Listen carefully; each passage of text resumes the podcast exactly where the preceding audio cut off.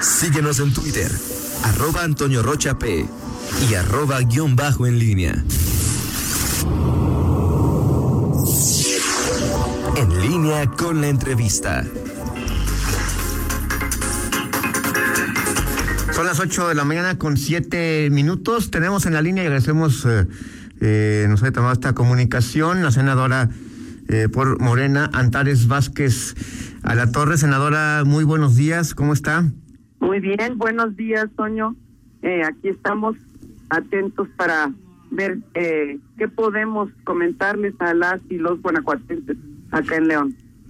¿Qué tal, este senadora? Soy, soy Miguel Zacarías. Buenos días. Ah, Miguel, ¿cómo estás? Este, vamos a, platicar que viene el eh, segundo informe, dio su segundo informe de labores, muchos temas en el Senado. Eh, últimamente eh, los eh, eh, bien está en, la discusión del presupuesto de egresos, la ley de ingresos, recientemente la eliminación de fideicomisos. ¿Qué destacar en este momento, senadora, de el trabajo que se viene haciendo en la Cámara Alta y en este momento eh, pues álgido y, complicado para el país después eh, viendo los, los efectos de la pandemia en temas económicos, en temas sanitarios. Una primera reflexión, por favor, senadora. Sí, mira, pues yo he estado efectivamente, Miguel, entregando mi segundo informe legislativo, como lo hice en el primer año, eh, pues de casa en casa, con la gente en la calle, en los eh, 46 municipios. Estoy haciendo este recorrido. Y efectivamente ha habido mucha inquietud en varios temas. Eh, hay uno que destaca que a la gente le preocupa mucho, que tiene que ver con la salud, porque hace un año hicimos una reforma para crear el INSABI, que sustituye al Seguro Popular, que el Seguro Popular no era más que un sistema de financiamiento mediante pólizas, pero que no abarcaba todo. Y a la gente le preocupa mucho sobre todo en un contexto como este de pandemia. Y pues he estado aclarando que efectivamente el INSABI en Guanajuato no opera porque el gobernador no estuvo de acuerdo con suscribir el convenio de adhesión, pero en el convenio de no adhesión el gobierno federal eh, se comprometió a entregar una cantidad anual para la salud de las y los guanajuatenses. Este año se entregaron más de tres mil millones de pesos para este propósito y el gobernador tiene la obligación de garantizar a las y los guanajuatenses eh, la atención de la salud con medicinas gratuitas. Ese es uno de los temas importantes en este contexto. Otro que no es del segundo año legislativo, pero sino ya de este tercero que está en curso, es el tema de los fideicomisos, que se ha hecho mucho escándalo, a la gente la han confundido, pero ninguna persona ha podido en mi recorrido decirme cómo se beneficiaron ellos de los fideicomisos. Y el problema es que eh, con tanto ruido y con tanta información falsa, no les han hecho entender de qué se trata. Un fideicomiso es una cuenta en un banco que tiene un comité de administración y cuando el, es dinero público que se entrega a las dependencias que eh, tienen esos fideicomisos, cuando entra el fideicomiso pues se convierte en una bolsa oscura y no sabemos qué pasó de los 109 fideicomisos que desaparecimos, hay más de 300 en el gobierno, o había más de 300 en el gobierno federal, desaparecimos 109 porque eran inoperantes, eran innecesarios. Por ejemplo, de esos 109, 95 eran de CONACIT. Y de esos de CONACIT, CONACIT es una institución que se dedica específicamente a todos los temas de ciencia y tecnología. Entonces, ¿por qué necesitamos al interior de CONACYT 95 fideicomisos que en realidad son intermediarios entre CONACYT y eh, quienes hacen ciencia y tecnología. Y lo que encontraron fue que se presentó al día siguiente de que eh, quitamos estos fideicomisos, que eh, a través de esos fideicomisos se triangulaba dinero a la empresa privada, que no entregaba cuentas ni de cuántos recursos recibió ni de nada que se haya desarrollado con ciencia y tecnología. Entonces, ¿por qué estaba sucediendo esto? Pues ya no va a pasar. Entonces se quitan los fideicomisos, pero no se quita el dinero, el dinero sigue.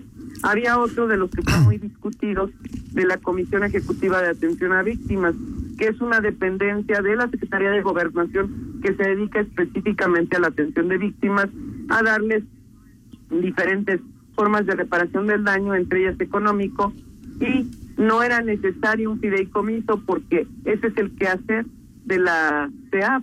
Entonces, los recursos están intactos, pero no hay ya esta bolsa de oscuridad. Al igual que la de los eh, cineastas, porque se entregó dinero a quien no se tenía que entregar, igual en la CONADE, si la CONADE está específicamente para atender al deporte, ¿por qué necesitamos un mecanismo de intermediación? Esa fue la razón de esa desaparición. Sí, eh, preguntarle el, el, tema del INSABI, que es el que, le queda más, eh, eh, digo, es más cercano a la, a la población. Guanajuato efectivamente decide no sumarse al INSABI, mantiene el tema del seguro popular. Eh, que el gobierno del estado cree en la fortaleza de su sistema de salud. En este tema y en el recorrido que usted ha tenido, o sea, realmente hay insatisfacción con la decisión del gobierno del estado de, de no adherirse al INSABI. Entiendo que en otros estados no funcionó el, el, seguro popular, pero en Guanajuato eh, la fortaleza que se presume es justamente del sistema de salud. ¿Realmente usted encontró en el recorrido, en el contacto con la gente, una insatisfacción de la población, de los derechohabientes, de los beneficiarios sobre esta decisión? O sea, la gente quería el INSABI y, no quería el seguro popular y como lo dejó el gobierno estatal. Absolutamente. El Seguro Popular tampoco opera en Guanajuato, no existe, está abolido. Y es muy importante esto porque la gente durante mucho tiempo, o sea, desde antes de que nosotros hiciéramos la reforma del INSABI, estaba insatisfecha. Eh, en el Círculo Rojo están muy contentos, pero no eh, la gente a, a, la de a pie, la que tiene que acudir a los centros de salud a ver si les atienden, a ver si hay quien, si hay médicos, si hay enfermeras, a ver si hay medicinas. Esto es de siempre. Entonces clamaban porque se les atendiera bien. Ahora se siguen quejando de que les cobran. Y eso ya no debe ser. Tienen derecho constitucional. Hicimos en mayo pasado una reforma constitucional al artículo cuarto en el que se establece la gratuidad en eh, servicios de salud y medicina.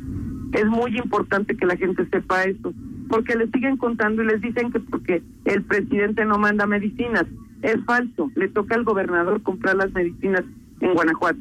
Además, eh, encontramos, en el gobierno federal se encontró que en, en el sistema de salud había un déficit de más de 140 mil personas para atención de la salud y había 80 mil personas del personal de salud en condiciones de contratación irregular, en el sentido de que había precariedad laboral, no había prestaciones y demás.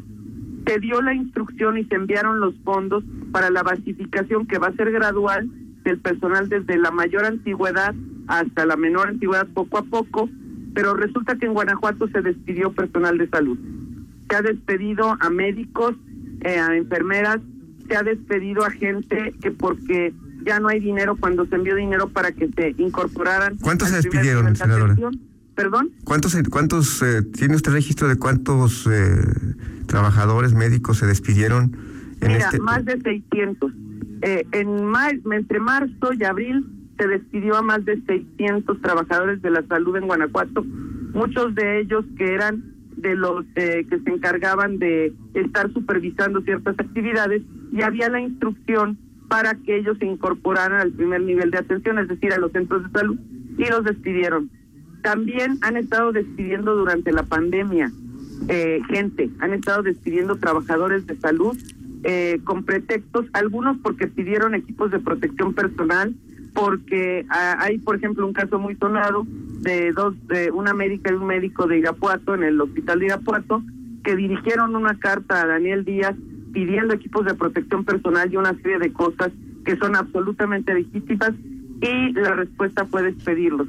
También hay casos, por ejemplo, un enfermero aquí en León, otra doctora en un centro de salud de León, casos muchos que me van llegando de todo el estado en Pénjamo por haber expresado alguna opinión eh, discordante del gobernador en Facebook. Es decir, tienen espiado el personal de salud y los despiden.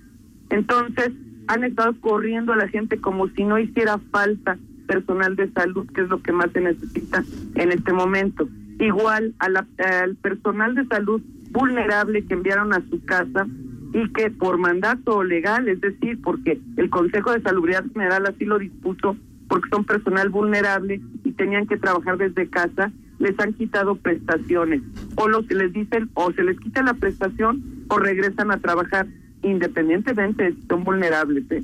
oiga, senadora, en, en, en, por ejemplo, hoy poniendo en una balanza el, este, el INSABI, que es el, instituto que este gobierno echó a andar, eh, usted eh, puede decir que conforme a lo que observa, analiza en otros estados, eh, con, y con estos elementos que, que, que, usted ofrece al auditorio, puede decir que el INSABI eh, es mejor que el que, el, que, decir que Guanajuato se equivocó con, con, con haber mantenido o no haber sumado no haberse sumado al INSABI. Usted cree que, que esa era la mejor opción con todo y los eh, eh, los, las, las, objeciones las insuficiencias que ha tenido el INSABI en, en otras entidades no fue una buena decisión del gobierno estatal mantener su sistema de salud por supuesto que no fue una, una buena decisión del gobierno estatal hay ahí un asunto que tiene que ver con negocios, porque en Guanajuato hay políticos que se han enriquecido a través de la compra de las medicinas. ¿Cómo quién, senadora? negocio que no senadora, querían dejar. Senadora, sí. ¿cómo quién? ¿Quién se enriqueció?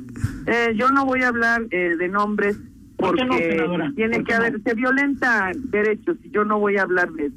Yo no Okay. soy igual que ellos. ¿Cuántas denuncias ha presentado, se han presentado por este No, yo no he caso? presentado denuncias, no es mi responsabilidad, pero se está investigando. Porque está no es investigando, posible. senadora? ¿Perdón? ¿Quién está investigando? Pues están investigando las autoridades competentes. ¿Quiénes son? Por, pues desde la Secretaría de Salud Nacional, a través de la Auditoría Superior de la Federación, que se han ¿Y ido qué reportes este tiene de de, que le permitan decir esto, senadora? ¿Perdón? ¿Qué reportes tiene que le permitan decir esto? Mm, tengo alguna información que ¿La se compartir con el auditorio, senadora? No, no la puedo compartir porque se violentan debidos procesos. Ok. Pero Entonces, es así. habría que cre- nada más habría que creerle. Bueno, hay, hay que tener, eh, hay hay algunas evidencias que la gente sabe desde hace tiempo. Por ¿Cómo ejemplo, desde, ¿te acuerdas de la insulina china y de algunas Sí, otras eso cosas? sí me acuerdo, pero no sucedido? de políticos Ah, bueno. que estén enriquecidos, eh, senadora. Ah, bueno, hay algunos eh, secretarios de salud ¿Cómo quién, secretaria? que Perdón, senadora. muy vehementemente defendiendo el, el seguro Senadora. popular. Pues, por ejemplo, pregúntale a al diputado Héctor Jaime Ramírez Barba, ¿verdad? Ajá, y a pero como quién, se otros. ¿sí? ¿quién se, ¿a quién acusa usted de haberse enriquecido con la información que usted tiene? Yo, a ver, ¿Quién cree que se ha enriquecido, senadora? hay algunos, se irá ¿Quién, sabiendo. senadora? Se irá sabiendo. En el momento procesal oportuno se irá sabiendo. O sea, ¿usted tiene información privilegiada que nosotros no tenemos, eh, senadora? Yo no puedo violentar el debido proceso. No, de Pero, acuerdo, de eh, acuerdo. mira, Yo de acuerdo, independientemente de eso, senadora, lo que a las guanajuatenses y los guanajuatenses Entiendo, les interesa senadora. es que no le reciben la medicina Sí, senadora, dicen que no hay y se ha gastado mucho recurso Sí, senadora. en eso. Sí, senadora. ¿Usted tiene información privilegiada? No tengo información de que hay procesos abiertos. Y, y nosotros no podemos saber eso, pero una No. senadora sí. No, no, no. O Ok, sea, perfecto, hay, perfecto. hay, hay situaciones que se deben seguir en con el debido proceso. Ok. Entonces, lo que es importante es que las y los guanajuatenses sepan que tienen el derecho constitucional de recibir atención médica y medicinas gratis. No se les debe cobrar ninguna atención médica ni en el estado de Guanajuato ni en ninguna otra parte del país. Está en el proceso, porque ese proceso se termina ahora en, en diciembre, de los eh, institutos nacionales y de los hospitales de alta especialidad, como es el caso del de León, porque en esos tenían una facultad especial por ley que está en proceso de eh, acabarse, es decir, que la gente ya no va a, a pagar en el Hospital de Alta Especialidad de León a partir del primero de diciembre. Todo lo demás debe ser gratuito, está garantizado en la ley el primero y el segundo nivel en gratuidad. Entonces, la gente debe saber eso, para que no le quieran cobrar. Yo me la paso atendiendo gestiones que la gente les, bueno, hasta las personas que han desgraciadamente fallecido de COVID, a veces les retienen el cuerpo de su familiar porque no han pagado. Entonces, eso no puede suceder. La gente tiene derecho a la gratuidad en salud.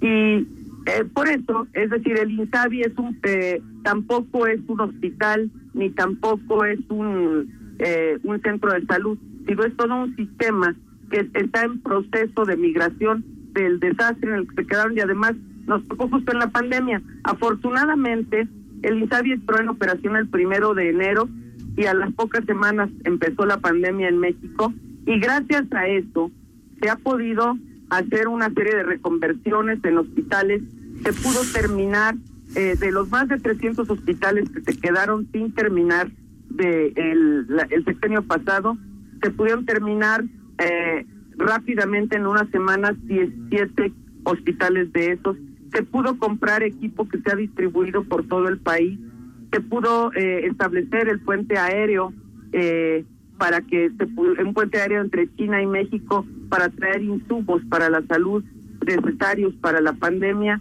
y se ha podido ir avanzando a pesar de los pesares se ha contratado en el país cerca de 50 mil integrantes del personal de salud porque no había. Resulta que faltaban muchísimos. Entonces eso es lo que se ha podido hacer gracias a que el INSABI ha entrado en operación. Senadora pues le agradecemos mucho la, la atención a esta llamada. Este nos eh, con eh, eh, esta, esta oportunidad de platicar en eh, cabina. Le agradecemos eh, esta conversación y bueno, nos mantendremos en contacto. Gracias, senadora. Oiga, senadora Antares, y ahí cuando pueda pasen los datos de los para eh, sí, cuando quemar oportuno. para decir quiénes son los que se enriquecieron y ya usted nos dice cuándo nos va a decir, por favor, los nombres de esos eh, que, que, que, que, que se enriquecieron con dinero de los guanajuatenses, por favor, senadora. las autoridades competentes, claro que sí. Gracias, senadora. Hasta luego. Adelante, Toño. Vamos a la pausa, regresamos. Contáctanos en línea promomedios